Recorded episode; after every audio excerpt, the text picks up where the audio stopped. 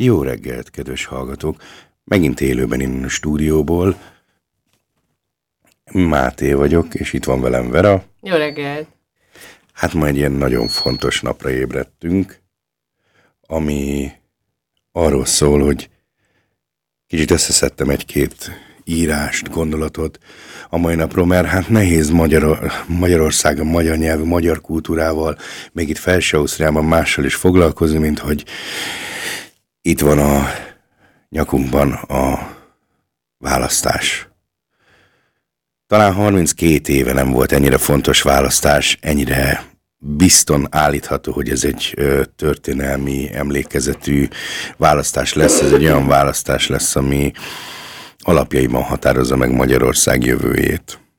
Most nem ezek a nagy szavak, mert ugye nagyon fel van spanhova a magyar néplélek, és most nem erre a belső hevületre építeném a monológot, hogy most akkor ezért ez most nagyon fontos, hanem tényleg nagyon fontos, azt gondolom, hogy külpolitikailag és belpolitikailag is választó vonalhoz érkeztünk el.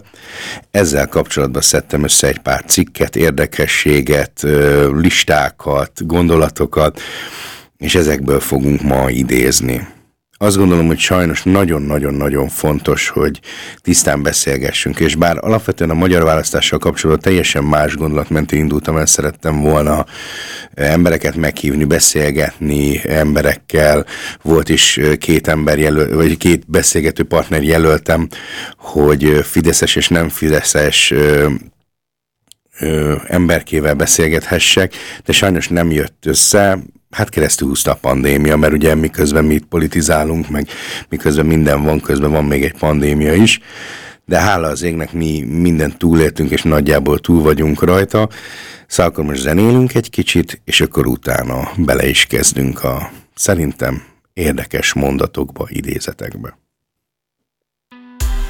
Aha, ja, apa zenél? 2016 És a BNTS Ja, elmondjuk amit még senki? Elem Hogy milyen itt magyarnak lenni?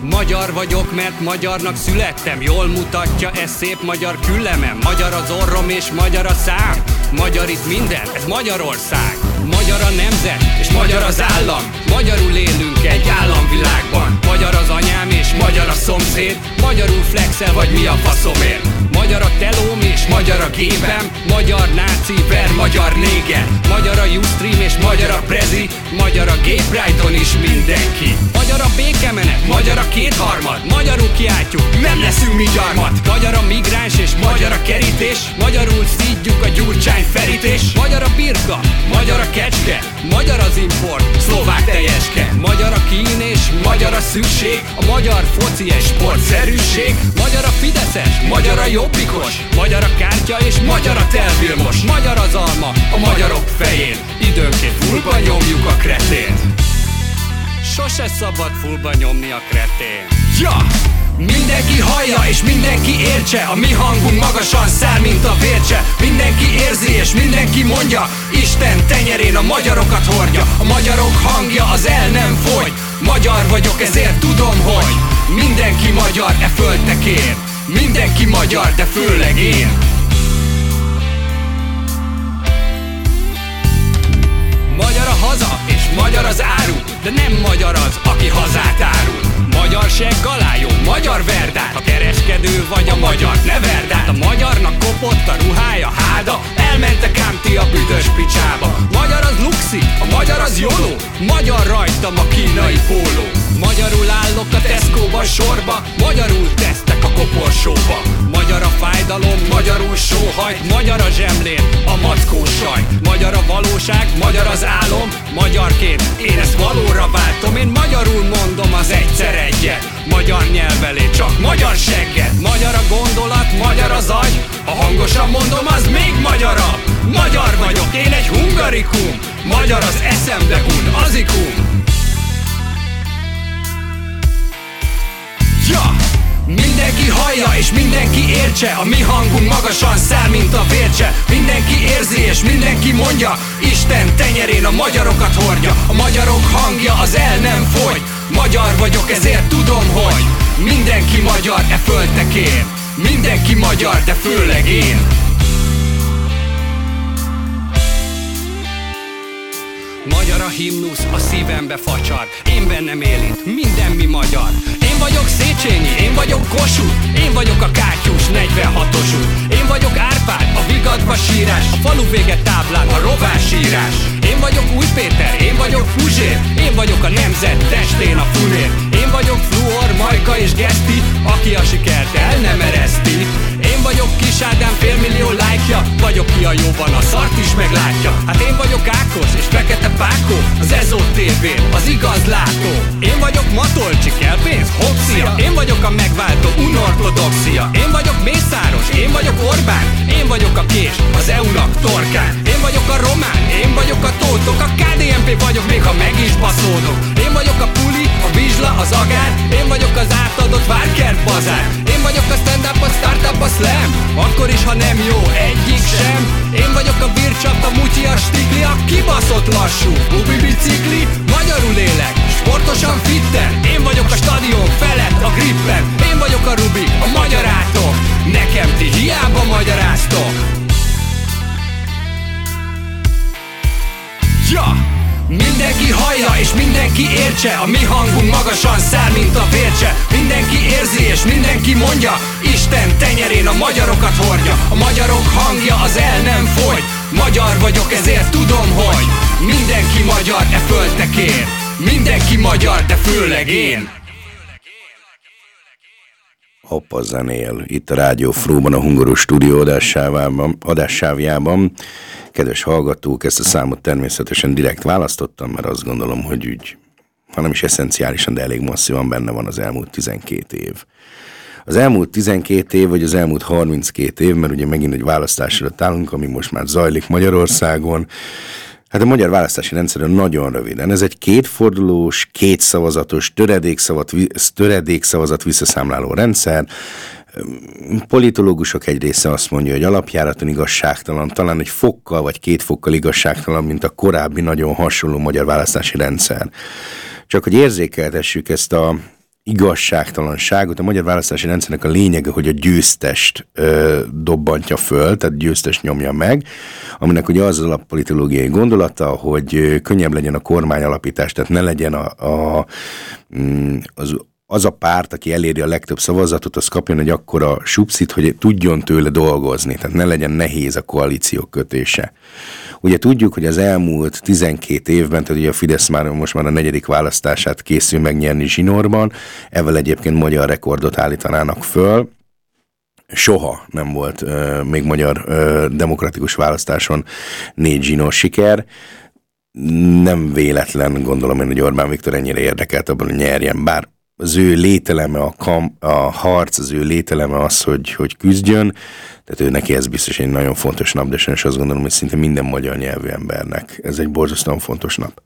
Nos, tehát nagyon röviden kitekintés. 1994-ben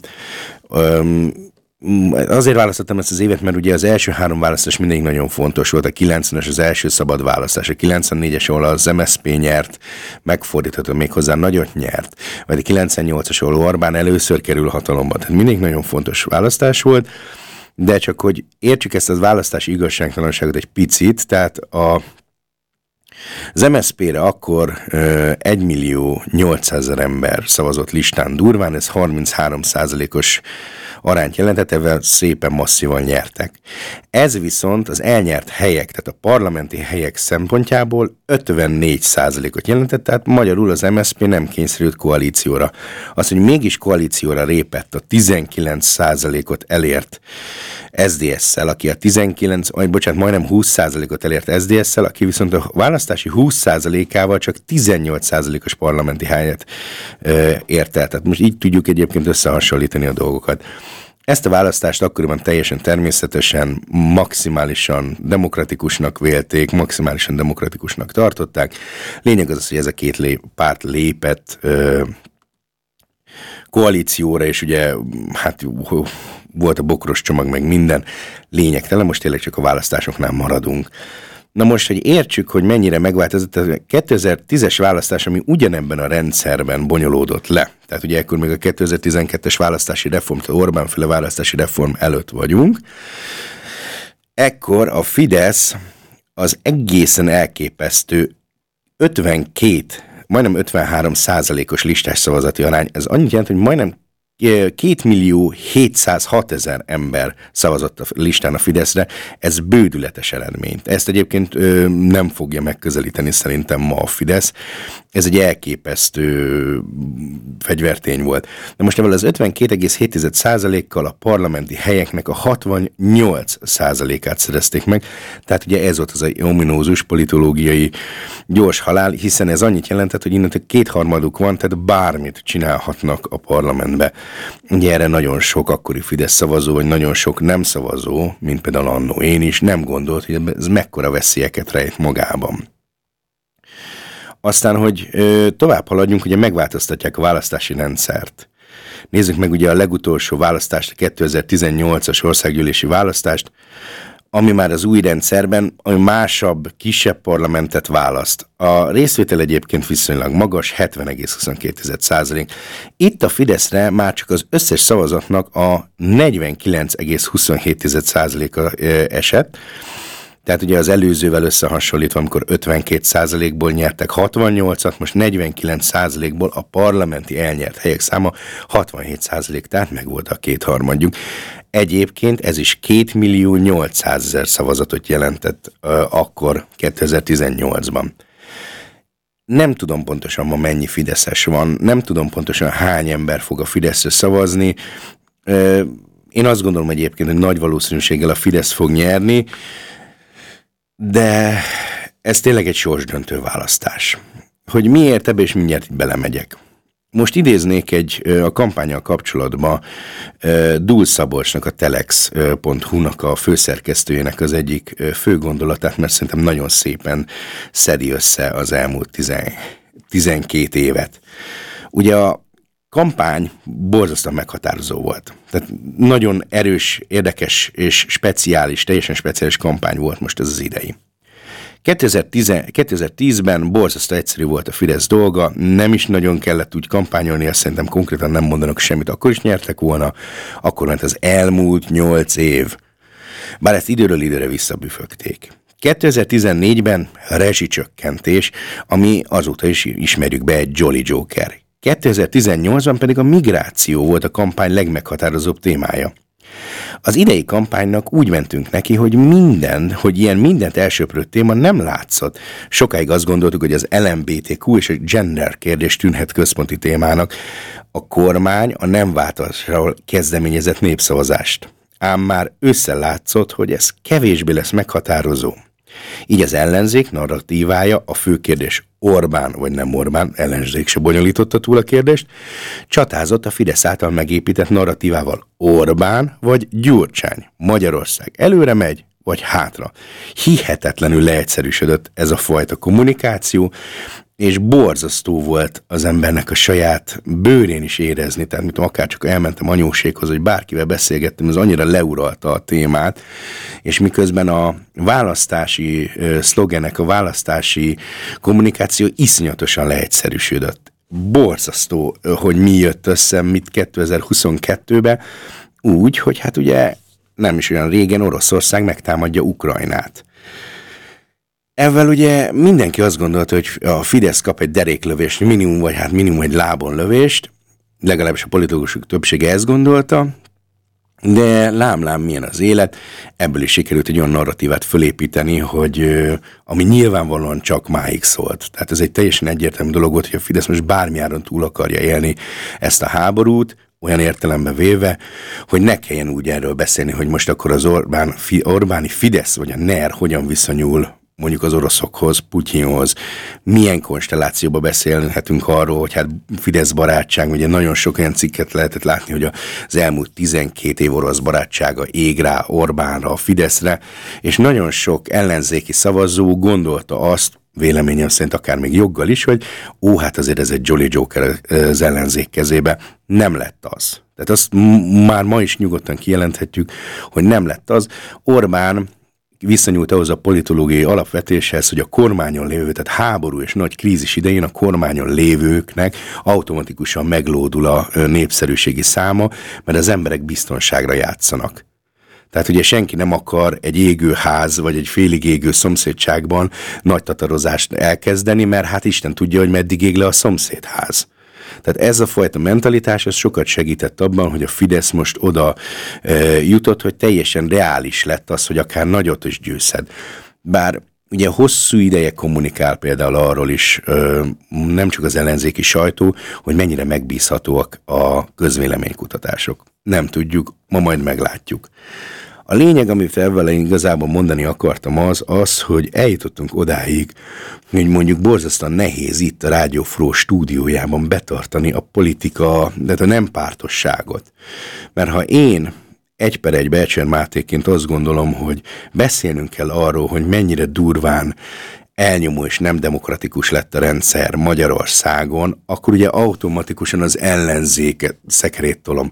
Holott én nem vagyok ellenzéki, és kifejezetten nem szeretem az ellenzéket sem, és talán ebből a szempontból szerencsés is, hogy nem kellett az ellenzékről úgymond beszélnem.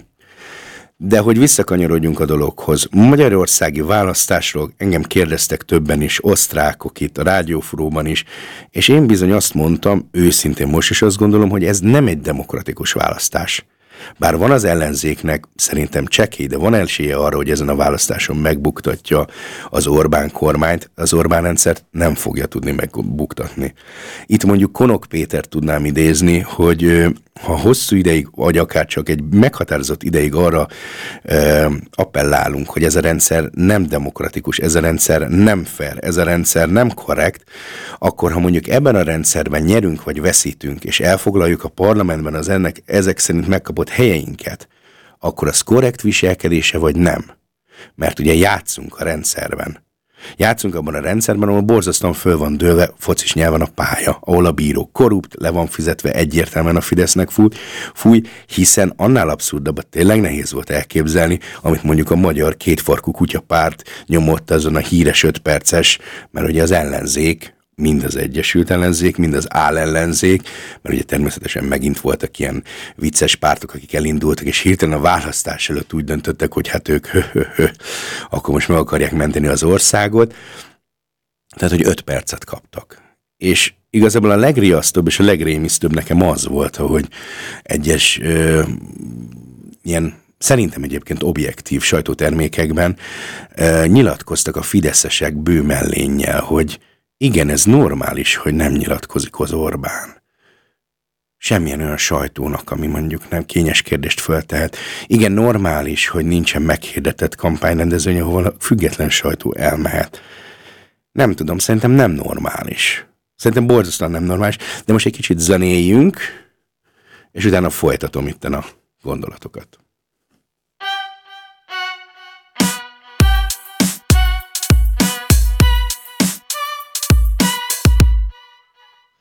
Lehetek én portás, fordító, futár vagy pultos? Lehetek én ki a spárban a falhátért futkos Vagy? Lehetek én, aki tudást ad a gyereknek? Tanár vagyok, a tanárok tanítani szeretnek. Akinek elege van abból, hogy hülyének nézik Hogy a széthajtott diákokért szakadt szívbe vérzik Kezeket fel, aki tanítani szeretne. Diákom, szeretnék belenézni a szemedbe. Az oktatás nem összeomlik, hanem összeomlott. Tudod, az, hogy madárnak néztek minket jelenti a gondot. Azért harcolunk, hogy végre taníthassunk szabadon. Itt a tettek ideje, mi már túl vagyunk a szavakon.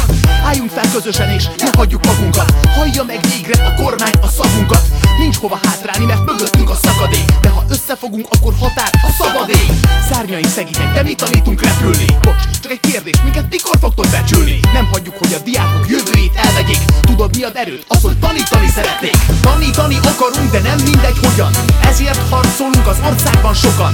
Oktató, eladó, ápoló, nebuló, deák, diák, tűzoltó. Tanítani akarunk, de nem mindegy hogyan Ezért harcolunk az országban sokan. Oktató, eladó, ápoló, nebuló, deák, diák, tanár, taxis, tűzoltó budi, ti egy szintetizátort küldök Megnézném, hogy szarás közben ti egy szintin ültök. Embernek nézzetek minket, és ne pedig hülyének. Hat év után havi 160-ból, hogy éljek? Fenyegettek minket, na ezzel amit elértek Hogy a csalódott tanárok szépen csendben lelépnek. Bocs, ráérsz, mire? Nincs fizika tanár. Helyettes Lassíts kérlek, menni fog? Nem már, én most törit tanítok, kémiát, biosz, tessék, én kapom el azt, aki az ablakból kiesik. Olaszt, franciát, németet és drámát, és most növelték meg pont az óráim számát. Várjál, bocs, mennem kell, mert keresnek. Ki az? Az ügyvédem az, mert a sztrájk miatt terelnek. Tényleg baloldali kampányakció a sztrájk? Azért hallod a hangunk, mert a hallgatás fáj. Tanítani akarunk, de nem mindegy hogyan. Ezért harcolunk az országban sokan. Oktató, eladó, ápoló, megunó Deák, diák, tanár, taxis, tűzoltó. Tanítani akarunk, de nem mindegy hogyan. Ezért harcolunk az országban sokan. Oktató, eladó, ápoló, megunó Deák, diák, tanár, taxis, tűzoltó Miért látsz arcomon dühöt, szememben könnyet? Mert néha csak egy álom, hogy veszek magamnak egy könyvet Hogy egy mozi egyet vajon megengedhetek-e magamnak? Ha gúzsba kötve oktatok, hogy érezzem magam szabadnak? Mert nektek nem vagyunk más csak egy darab szemét. Ezért pont a fiatalok iszek meg az egész szarlevét Nekik lesz rossz, ha most minket kibeleztek És a béka mellé majd a formaldehidba betesztek A diákok jövője nem jobb baloldal kérdése. Ha nem közös, hogy az oktatás az bukta, ez nézd nézve. A tanítás mellett veletek kell harcolni Akkor tök fáradtan őszintén, hogy tanítsunk meg tanulni Mert leszek az, aki a nyelvtanra tanítja. Profi kéz is legyen, először a kislabdát hajítja. Tudod mi kell ahhoz, hogy oktassam a gyereket? Bérrendezés, tisztelet, ezek a keretek. Mi nem vagyunk szentek és nem vagyunk proféták De elmondtuk, hogy mitől fognak sercegni a kréták. Alapjog a sztrájk egy demokráciában. Ezt tudják a kórházban, az őrsön, a gyárban. A sztrájkjogunkat pont most veszitek el tőlünk. Ezért nem csak magunkért isszük vásárra a bőrünk Egy mindenkiért és mindenki egyért. Mert tudod mikor nem ér semmit, amit egy tanár elér? Hogyha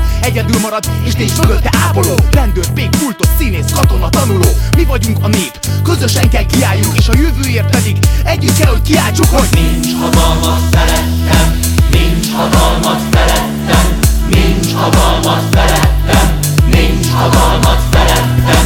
Kossuth Lajos azt üzente, elfogyott a regimentje, ha még egyszer azt üzeni, mindnyájunknak el kell menni, éljen a magyar szabadság, éljen a haza, éljen a magyar szabadság, éljen a haza.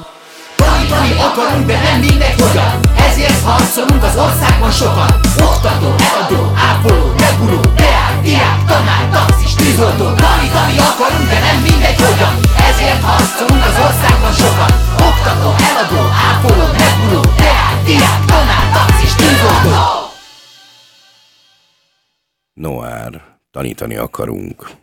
Mondanám, hogy nem lett aktuális, de természetesen még mindig borzasztóan aktuális. Mondjuk csak egy sorját idézem ennek az egyébként rendkívül erős számnak, hogy az oktatás nem jobb és baloldal kérdése. És ennyi.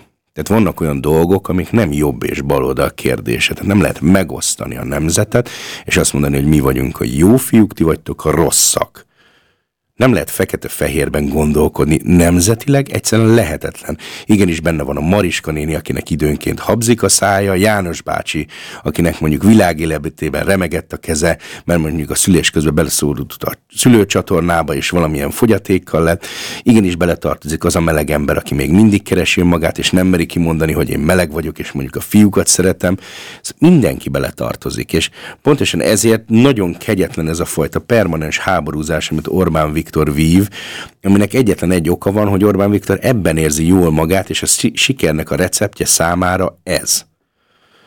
Tehát legyenek erősek, kedves hallgatók, most mondom ezt a ellenzékieknek, vasárnap vagy hétfőn nem ér véget az Orbánizmus. Nem ér véget akkor sem, ha valami csoda, hogy folytán győzni tudna az ellenzék. Nem valószínű, nagyon nem, hogy tudna, de nincs mese, meg kell próbálnia. De játszunk el a gondolattal, ha győzne utána is itt élne velünk több millió polgártársunk, minimum kettő és fél, de majdnem három, akiket bizonyíthatóan bármikor mozgósítani képes a rendszer névadóla, névadója, valami olyan kitalált ügy ellen vagy mellett, de inkább ellen, akár mint a gyermekek, gyermekeink nem identitása, vagy a micsodájára fenekedő LMBTQ lobby a Kárpát-medencét terrorista muszlimokkal teletelepíteni szándékozó Soros György, a néptalainkat diszkósítani kívánó Brüsszel, és így tovább, és így tovább. A fantáziánk túl szegényes ahhoz, hogy a következő célpontot kitaláljuk. Ötlete a rendszernek mindig van elég. Ma egy olyan országban élünk, ahol a busz megállókban az ukránok magukat bombázzák. Kezdetű beszélgetés foszlányokat csípet el az ember. Új Pétert idéztem. engem borzasztóan megrémít, amikor valaki egy ilyen szintű, hát ez nem butaság, ez nem, ez, nem tudom, az ostobaságnak a, az abszolút ma, hogy az ukránok magukat bombázzák, tehát Annó 1939-ben a Molotov-Ribbentrop paktum borzasztóan megosztotta az akkori baloldalt. Kommunisták, szociáldemokraták milliói ültek Európában és a világban, és néztek hülyén maguk elő, hogy most mi az Isten van? Ez hogy lehetséges? És az ő rendszerük az igazából csak 1941. június 22-én borult nagyjából helyre, mondanám ezt a teljesen abszurd képet, amikor a náci Németország megtámadta a Szovjetuniót, de a baloldali öm, mozgalmi rendszerekben ez egy egyértelmű mindmáig ható törést okozott visszafordíthatatlan folyamatokat, ugyanis volt rengeteg olyan baloldali, aki nem tudta ezek után fölvenni a ö, komiternek, vagy a bármilyen kommunista pártnak a jól vagy rosszul sikerült magyarázatát arról, hogy de ez jó, hogy mi most, mi most felosztottuk Lengyelországot egy vonal mentén 1939-ben.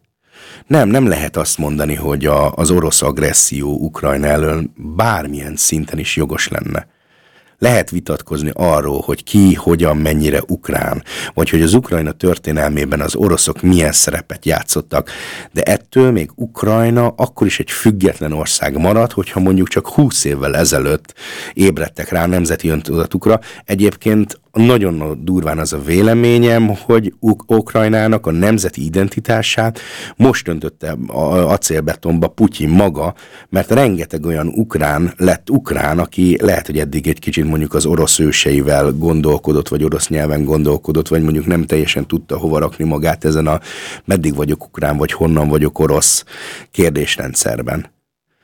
Ez egyszerűen borzalmas, hogy valaki képes azt mondani, hogy az ukránok magukat bombázzák egyszerűen döbbenetes. De sajnos ez a jelenlegi realitás, hogy ilyen szintű hülyességekkel kell vitatkozni. Ez konkrétan ugyanaz a szint, mint amikor az egyetemről kijövő friss diplomásként annó mindig lesöpörtük, emlékszem, a, a, a szitja magyar ős, ős pártus elméleteket a kocsmákba, vagy a baráti társaságokban, hogy ez, ez nem ugyanaz, és ez, ez egyszerűen semmilyen tudományos alapja nincsen, semmilyen tudományos vizsgálaton nem tud átmenni ez a fajta őselmélet. Sem nyelvészetileg, sem adatol, adatolva forrásnak, sehogyan sem. És eljött egy olyan pontra, amikor ezek ma már, sőt nem már, már jó ideje, ezek teljesen egyenrangúként működnek ezek az elméletek, miközben ugye folyamatosan lett leépítve a tudománynak a státusza, folyamatosan ugye támadva lett, mert ugye ők is ö, sorosista vagy brüsszelista ügynökök, tehát mindig ugye ez a harcoltunk valami ellen, és hát bizony elérkeztünk oda, hogy szétvertünk mindent. És most ugye boldogan mindenki, mármint az a mindenki, aki a mindenkihez tartozik, mert ugye az Orbáni retorikában ez is egy szörnyű dolog, a mindenki az nem mindenki. És ezzel is borzasztóan nehéz még itt felső Ausztriában is bármit kezdeni, hogy amikor mondjuk az úszóedzésen ott vagyok, és úszok, és, és pillanatok alatt az ott lévő x darab magyar felosztható kettő, azaz kettő darab fiúkra. A pró és a kontra fiúkra. Tehát, hogy fideszes, vagy nem fideszes. És ez döbbenetes, hogy semmilyen más ö, rendszerben nem tudunk mozogni. És igazából itt van az, amiért azt mondanám, hogy igen, buknia kéne ennek a rendszernek, nyilvánvalóan nem fog bukni ez a rendszer, mert ez a rendszer, hát ha nem is betonszilárd, de alaposan ki lett betonozva, és ki lett öntve, és azt gondolom, hogy szilárd. Nem Demeter, de szilárd. De Demeter Szilárdra majd egy kicsit később visszatérünk, mert hogy igazán... térkövezve, bocsánat. Igen, le lett térkövezve. A magyar jövő az le van térkövezve, ez nem kérdés.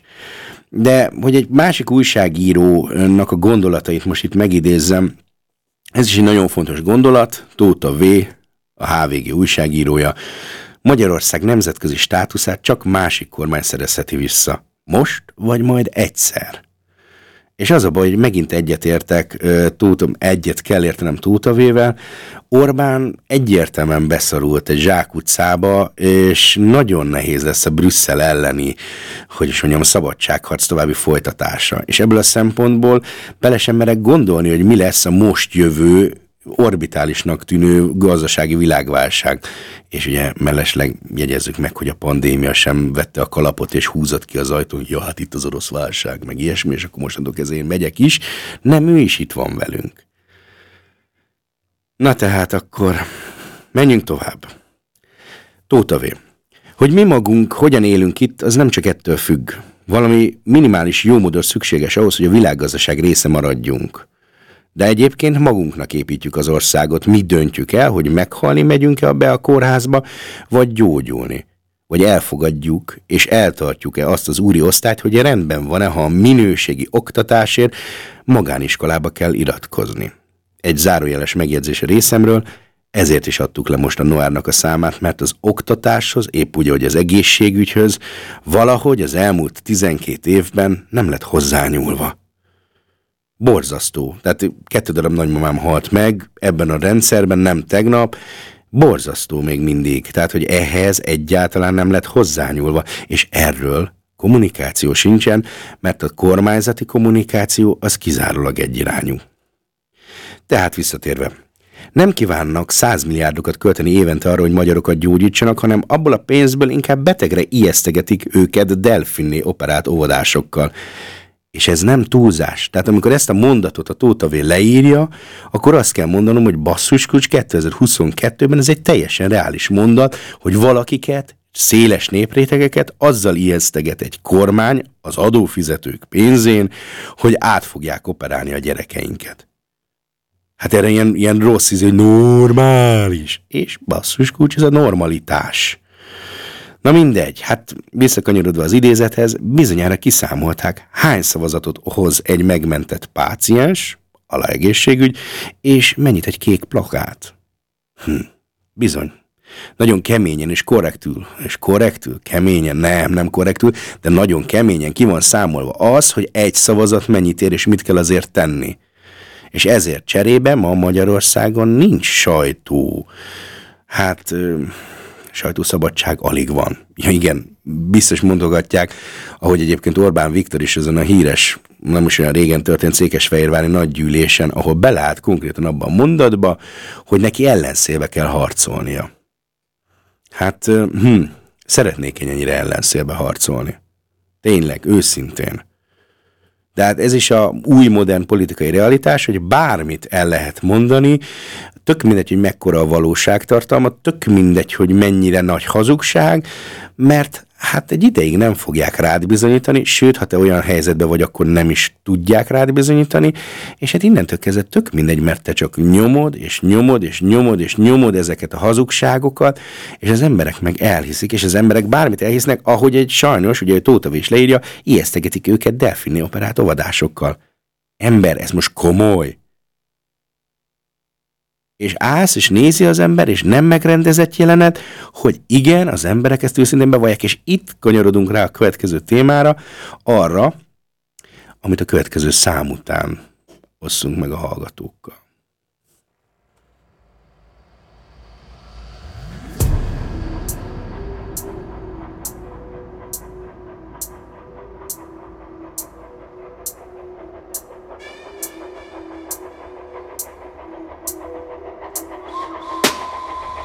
16 henger Nem a lélek? 150 tender. Tükre, tükre. Svéd acél kerekek Azt, hogy meg Suhanjunk gyerekek. Üdve! Száguld a vonat, szágult, szágult Mennyibe került, azt el ne árult Mennyibe volt egy vagyomba Mennyi fér el a vagomba. Nagyon sok, nagyon sok El se hinnéd, milyen sok. 16 tonna fekete pénz Éhező gyermek remegve néz Demagó kontraszt Amitől jól laksz.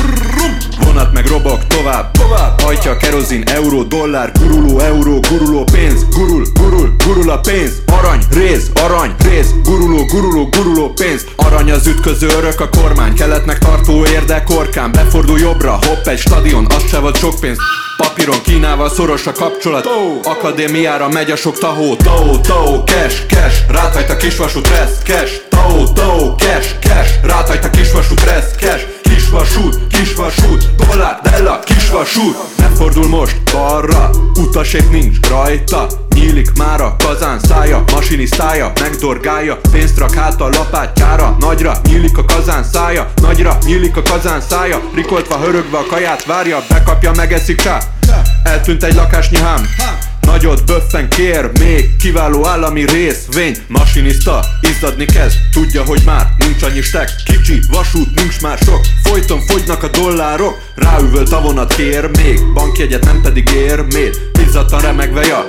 Mondja a masinista Nincs több tender, nincs több pénz Bepöccent az EU ránk se néz. A vonat nem érti éhes Emiatt végtelen mérges. Fújtat zakatól nem bírja Lemegy a torkán a masinista. Tao, tao, cash, cash Ráthajt a kisvasút, rest, cash. Tao, tao, cash, cash Ráthajt a kisvasút, rest, cash. Kisvasút, kisvasút Dollár, della, kisvasút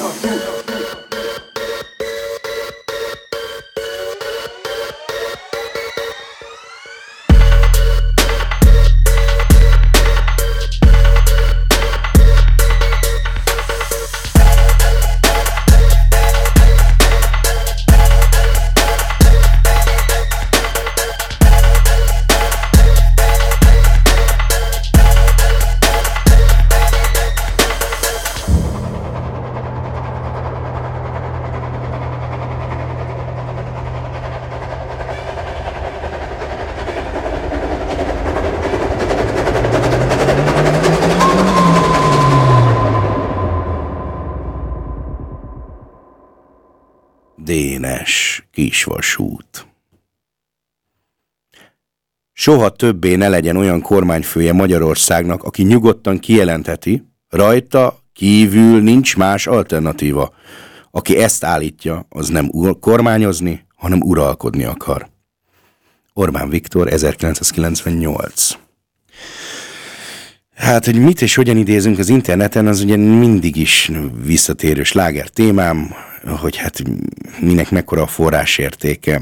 Itt az orosz-ukrán háborúban borzasztóan halmozottan följön, hogy hát ez egy modern háború, kiberháború van, és sokkal több katonával vírják a kiberháborút, mint magát effektív a tény, tényszerű háborút fizikailag, tehát hány darab csizmás dolgozó lohol lent a téren nyakába Kalasnyikovval, mint arra egyébként Feledi Botont teljesen korrektül rávilágított, hogy bizony nagyon felértékelődik most az információ, hogy mit és hogyan szerzek be. Ma például ebben a háborúban a legjobban ö, fogyasztható ö, úgymond social media az a Twitter. A Twitteren keresztül lehet viszonylag gyorsan olyan információhoz jutni, csak hát nem mindegy, hogy honnan. Itt is borzasztóan nagy annak a szórása, hogy most mennyire fut bele az ember orosz dezinformációba, amiben simán lehet az, hogy az ember, aki ugye nem ért hozzá, én sem értek hozzá, tehát én sem tudom eldönteni egy akció jelenetről, egy valós háborús jelenetről, hogy az most hogy történt. Én sem ismerem föl benne a fegyvereket, a katonákat, nem tudom megkülönböztetni az ukránul vagy ukrán-oroszul megszólaló kiskatonát az oroszul megszólaló kiskatonától, és így tovább. Én magam sem tudom eldönteni, hogy az általam látott videó az mennyire hiteles, vagy mennyire nem.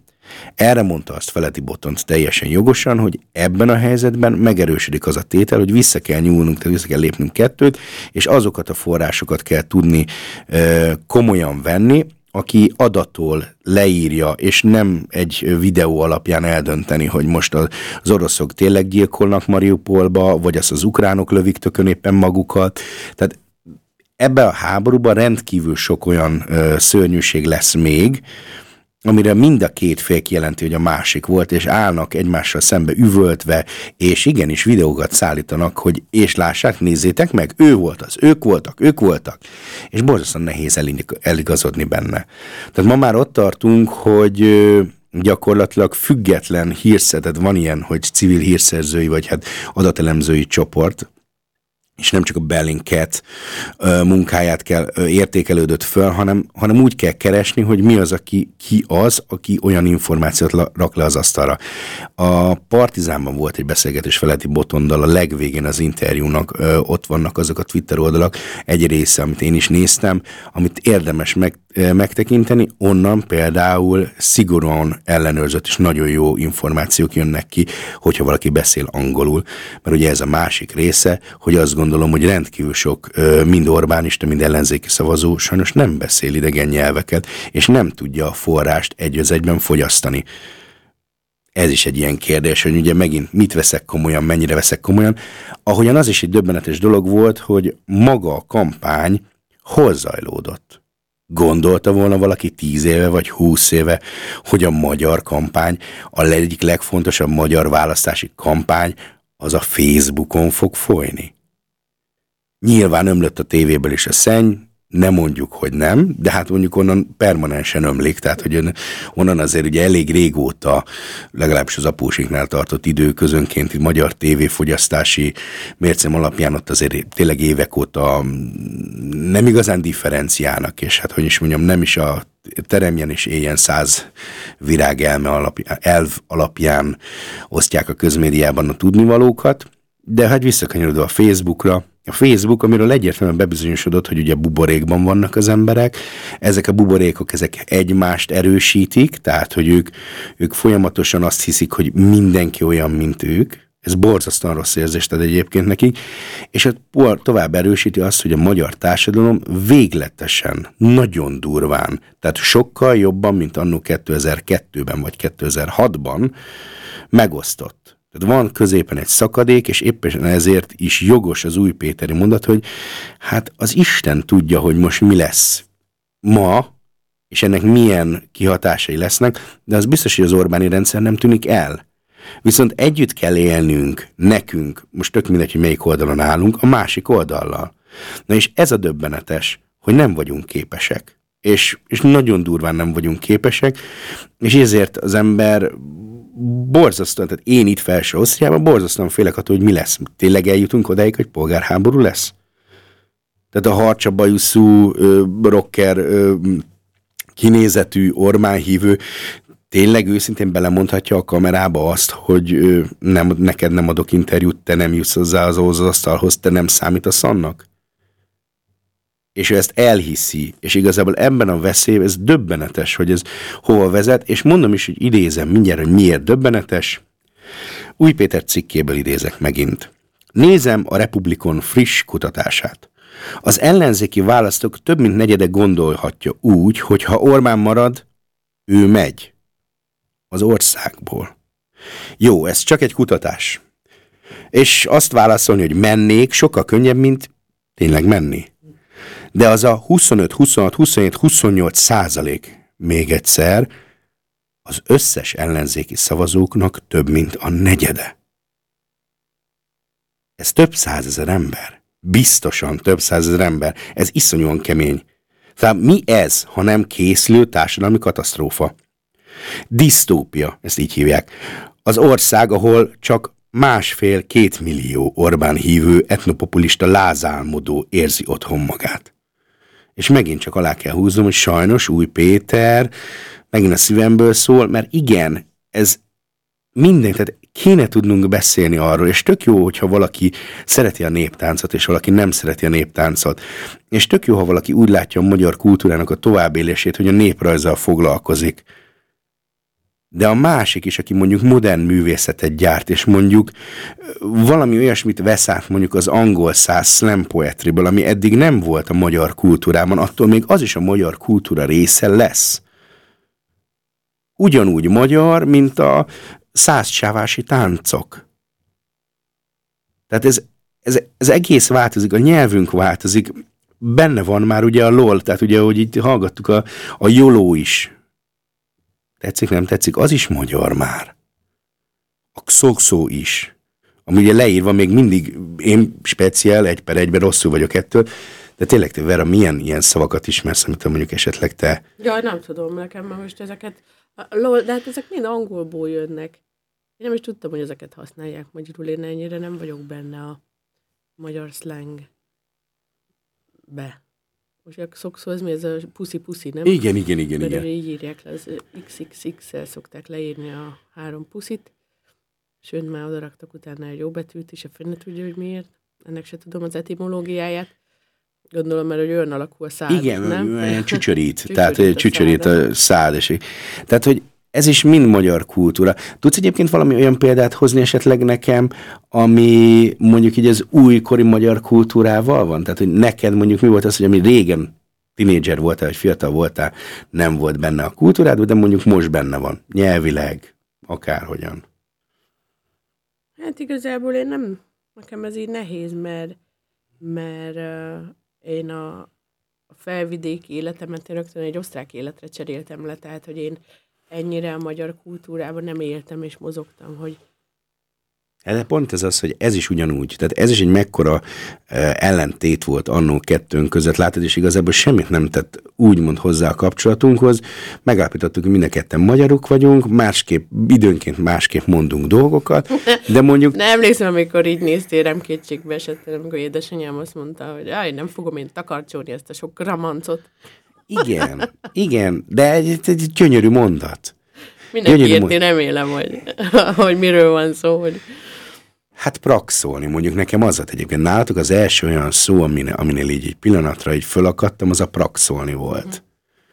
És, és ö, vagy a batri. hát jó, de ezek meg szlovakizmusok. Érted? De ugyanúgy hozzátartozik a mi magyar kultúránkhoz, vagy a mi gyerekeink magyarságához, ez ugyanúgy hozzátartozik, és ez változik. És azt gondolom, hogy mondjuk a Samu ugyanúgy fogja érteni. Mint ahogy, mint ahogy most, a, most a gyerek, ugye a, a... Hogy hívják ezt? Magyarul látod, nem is tudom a nevét. Tintás tollal ír, töltő tollal ír. És ugye van ez a stift, amivel ezt el lehet tüntetni. Ez tinta, tüntető? Vagy hogy hívod ezt a magyarul? Tintatüntető.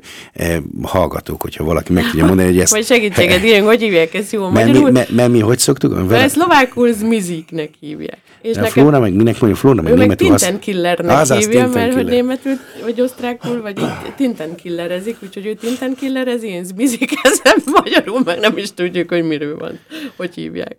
Szóval minden mindennel összetartozik, és visszakanyarodva a választásra, ahogy mondjuk a erdélyi magyarság, aki ugye számomra egyébként érthetetlen módon szavazati jogot kapott, ugye Fideszes listás szavazatból minimum 250-300 az külföldről jön, és mondjuk nem a Birminghami magyarság tolja az X-et oda, a lényeg az igazából az, hogy pontosan ugyanúgy összetartozik. Tehát en- annól, amikor én egyetemista voltam, akkor mondjuk a, a székely ezni bizonyos körökben kifejezetten, um, hát hogy is mondjam, szitokszószerű volt.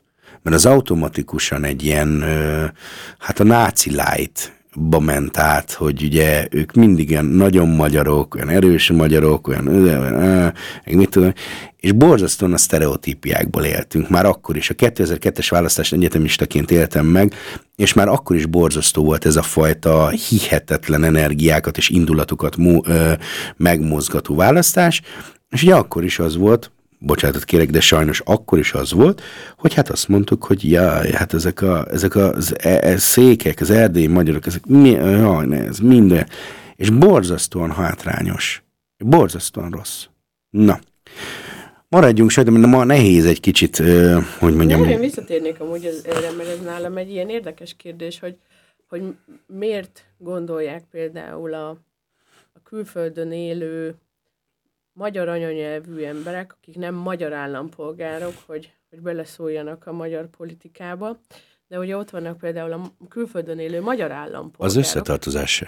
Tehát az, hogy ő, ő is a magyar nemzethez tartozik, és ez akkora flash ad neki, neki szerintem, Mert hogy, ugye, mert hogy ugye van szavazati joguk, vagy nincs, vagy hogy van ez most akkor a szavazati Van. jog? Van, tehát a, a, a magyar kormány magyar állampolgárságot és szavazati jogot adott 2012-ben a külföldön élő magyaroknak, akiknek Magyarországon nincs állandó lakhelyük.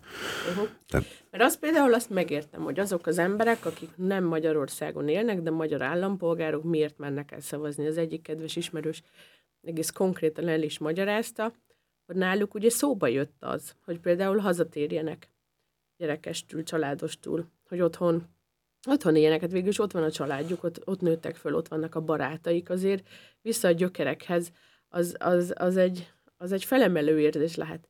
De viszont amikor megnézik azt, hogy hogy a gyerekeiket milyen iskolába kéne adni, vagy milyen az oktatás szintje, vagy milyen az egészségügy helyzete, akkor, akkor szigorúan arra jöttek rá, hogy nem, tehát van, van az az ár, amit én azért fizetek, hogy nem vagyok a gyökereimnél, és nem látom a családomat minden nap, vagy minden hétvégén. Nem megyek el a régi osztálytársakkal sörözni havonta egyszer, mert, mert számomra vannak olyan értékek, amik, amik fontosak, és amiket élni szeretnék. Így Viszont van. elmegy szavazni, vagy elküldi a szavazatát, mert bízik abba, hogy hát ha van változásra lehetőség, és hát ha lehet, ez még változtatható és jobb. Oké. Okay. Oké, okay. én, én, én őszintén úgy gondolom, hogy én itt élek. Felső Ausztriában, Ausztriában, jó mondjuk most már osztrák állampolgár vagyok egy ideje, de én azt gondolom, hogy nem csak az adóimat fizetem itt, hanem itt élek életvitelszerűen, tehát egyszerűen itt van minden olyan dolgom, unfair lenne, lett volna, hogyha én visszamegyek és ott szavazok. Én bevallom őszintén, én egy szavazást toltam annó Bécsben a konzulátuson, ahol én érte, ö, érvénytelenül szavaztam, tehát egy versike, ö, azt hiszem, hogy ö, kortás költőt, hiányosam, kit is, mindegy. Tehát egy verset írtam rá a szavazólapra, és nagyon büszkének éreztem magamat, nyilván valószínűleg ezt elolvastak, és avval a lendülettel ment a szemétbe, de hogy én nem, én ezt fontosnak tartom, hogy ezt, ezt is tisztába kellett volna rakni, hogy nem fair szerintem ö, visszamenni és úgy szavazni. Most nyilván ezt a rendkívül sok, ö, mert nagyon sok az a, az ellenzéki szavazó, kérdés, hogy az ő szavazatuk vajon eljut-e szemben a romániai magyar, vagy a felvidéki magyar, vagy a vajdasági magyar szavazatokkal, eljut a magyar választási rendszerbe, aki meg mondjuk pont az Orbán elől menekült ki a jobb élet reményében, mert sajnos én, aki 14 éve élek itt Ausztriában, azt kell mondjam, hogy borzasztóan rossz érzés végigélni azt, hogy mennyi barátunk ment a levesbe, akivel a távolság miatt egyszerűen nem tudjuk úgy tartani a kapcsolatot, és sajnos ezek idővel igenis nagyon durván megsínlik, és most tényleg szigorúan az az, az egyéni része, hogy tök jó lenne Magyarországon. Én Magyarországon teljesen más státuszban lennék. Magyarországon biztos vagyok benne, hogy egészen más pályát futottam volna be de ez nem dráma, vagy nem az a része a dolognak, de én döntöttem, hogy én itt élek, és egy idő után az lett a szörnyű, hogy a döntésemnek az osztrák állampolgársági fölvétele, és nagyon komoly mozgatórugó volt az, hogy villámgyorsan le akarom adni a magyar papíromat, nehogy jöjjön valami olyan háború, ahol esetleg mondjuk Magyarország rossz oldalon lesz. És nézzük reálisan, sokan mosolyogtak ezen az én mondatomon, mert hát ugye Magyarország NATO tagország, az Európai Unió tagja, és lám-lám most egy olyan szituáció van, ahol Nyilván majd meglátjuk, hogy holnap után hogyan fog Orbán visszanyúlni ez az orosz kérdéshez, de mondjuk én is szkeptikus vagyok, és nem csak Feledi Botond, hogy ez nem fog holnaptól egy váltással visszaállni arra, hogy ja, persze, akkor mégiscsak az oroszok az agresszívak. Egyszerűen túl régóta mondta azt, hogy Putyin jó gyerek. Bájer Zsolt túl régóta mondja Bencsik Andrással karöltve, hogy bizony az oroszok milyen fain gyerekek és milyen jól tolják, miközben ugye Oroszország, hát nagyon nem demokrácia. Nagyon nem demokrácia. Oroszország diktatúra. És itt is igazából talán ezt a magyar részt még gyorsan lezárom. Ami igazából riasztó volt, amikor készültem erre az adásra, akkor én ezt a demokrácia indexet, ezt egyébként el lehet élni a Wikipédián, és ezt egyébként mindenkinek ajánlom, hogy ezt nézze meg. Angolul és németül kifejezetten erős oldal van, demokrácia indexnek kell rákeresni a Wikipédiában. Ez egy lista, amit 2006 óta mérnek, meglehetősen bonyolultan. Egyébként, ha jól emlékszem, akkor a The Economist Igen, The Economist közgazdasági uh, heti lap tudományos módszerekkel összeállított. Tehát a metodikája szépen alaposan le van írva, hogy hogyan rakják össze, ez most igazából ebből a szempontból lényegtelen. A lényeg az az, hogy amióta méri 2006 óta, 2006-ban Magyarország 7,3 de tízig vannak pontozás nagyjából. Magyarország most kifejezetten hát van 7,53-mal volt 2006-ban, ez egy kifejezetten magas érték volt. De várjál most, merre magas, mert A tíz fele a jó, tehát tíz fele a demokratikus, uh-huh. tehát hogy értsük, hogy miről beszélek, most ezt a listát Kanada és 2021-et, bocsánat, átpörgetem. 975-tel Norvégia, új-Zéland, Finland, Svédország, Izland, Dánia, Írország a sorrend.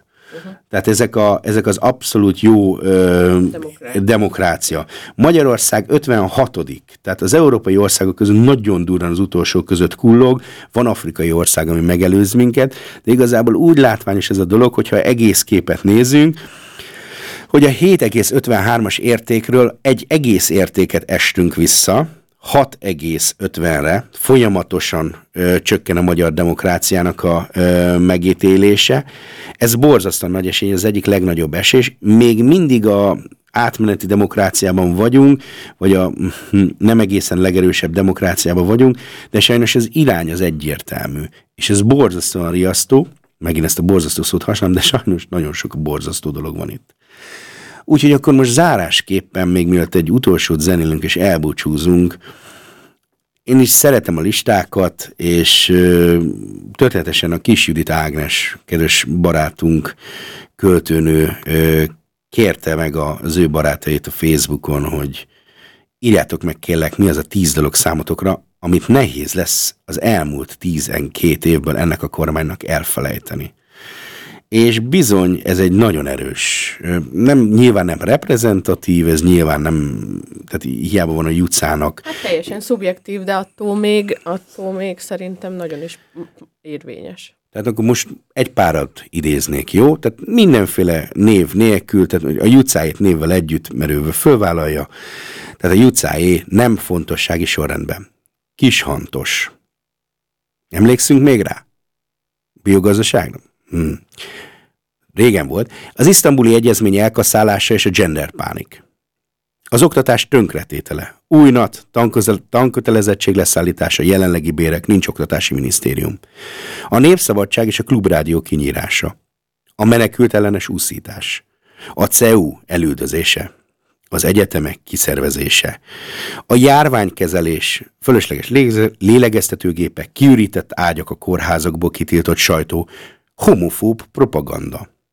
Demeter Szilárd, hogyha valakinek esetleg ez a név nem mond semmit, akkor ő bizony a Magyar Irodalmi, Petőfi Irodalmi Múzeumnak a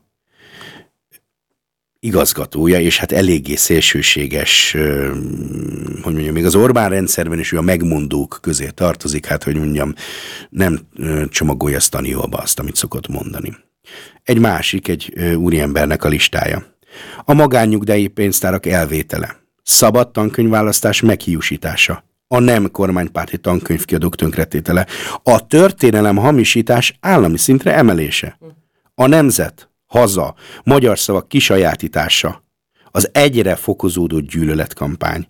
A figyelem és a közbeszéd valóban lényeges dolgokról történő zseniális elterelése a protekcionizmus és a gazemberség állami szintre emelése, a tudományos élet függetlenségének erőteljes megnyírbálása, a tudomány eredményeinek, tényeknek a saját érdekek mentén, mentén történő relativizálása. A választási rendszer és az alkotmány mocskos érdekek mentén történő reformja.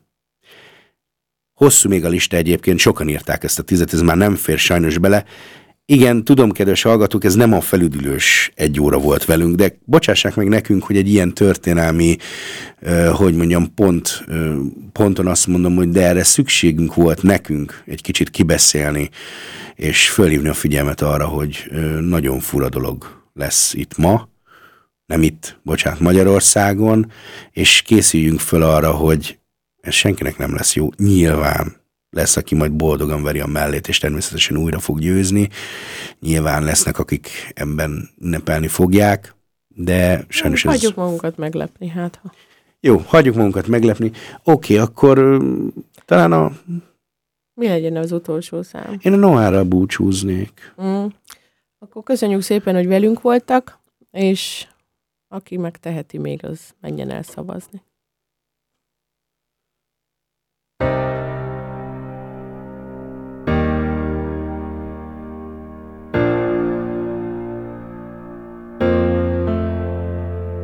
Kicsit nehezen alszom el, tudod, nem jön szememre álom. Vajon kell-e félnem attól, hogy ami a szívemen, az a számon? Biztos lehetsz benne, hogy mindig a saját utamat járom, és a végcél, hogy mellettem egy szabad ország álljon. Én nem akarok félni, így biztos nem akarok élni Mert a félelem szagát egy dühött farkas csorda érzi De a magányos harcnak az igazi hibája Hogy úgy járhatunk végül, mint Radnótinak bikája Ki küzdött, de elesett ránk, ez akkor nem várhat Ha kész kezet fog, és váltámaszt vállat. Lelkünk és elménk tüze, fákjaként világít A bátor tett és a szó, tömegeket irányít. Én csak azt kérem tőled, hogy állj készen a harcra Ha a buszon a villamoson egy zavart ember ordít arcba Vagy máson számon kéri a bőremért fekete Ilyenkor mindenki behúzza fülé farkát, de te ne Legyél bátor, kérdezd meg pontosan mire gondol. Mikor azt mondja a cigány lop, az arab pedig rombol. És mikor kifogyott lelkének fortyogó haragja Érvekkel és szeretettel nyugodtan hoz szavarba Fogjunk össze együtt most már a gyűlölködés ellen. Kell a bátorság, a tudás, a tettek és a jellem. Izzom most a szív, a lélek, szikrázzon a szellem Szabad, tiszta hangunk, egy országon át zengel Fogjunk össze együtt most már a gyűlölködés ellen. Kell a bátorság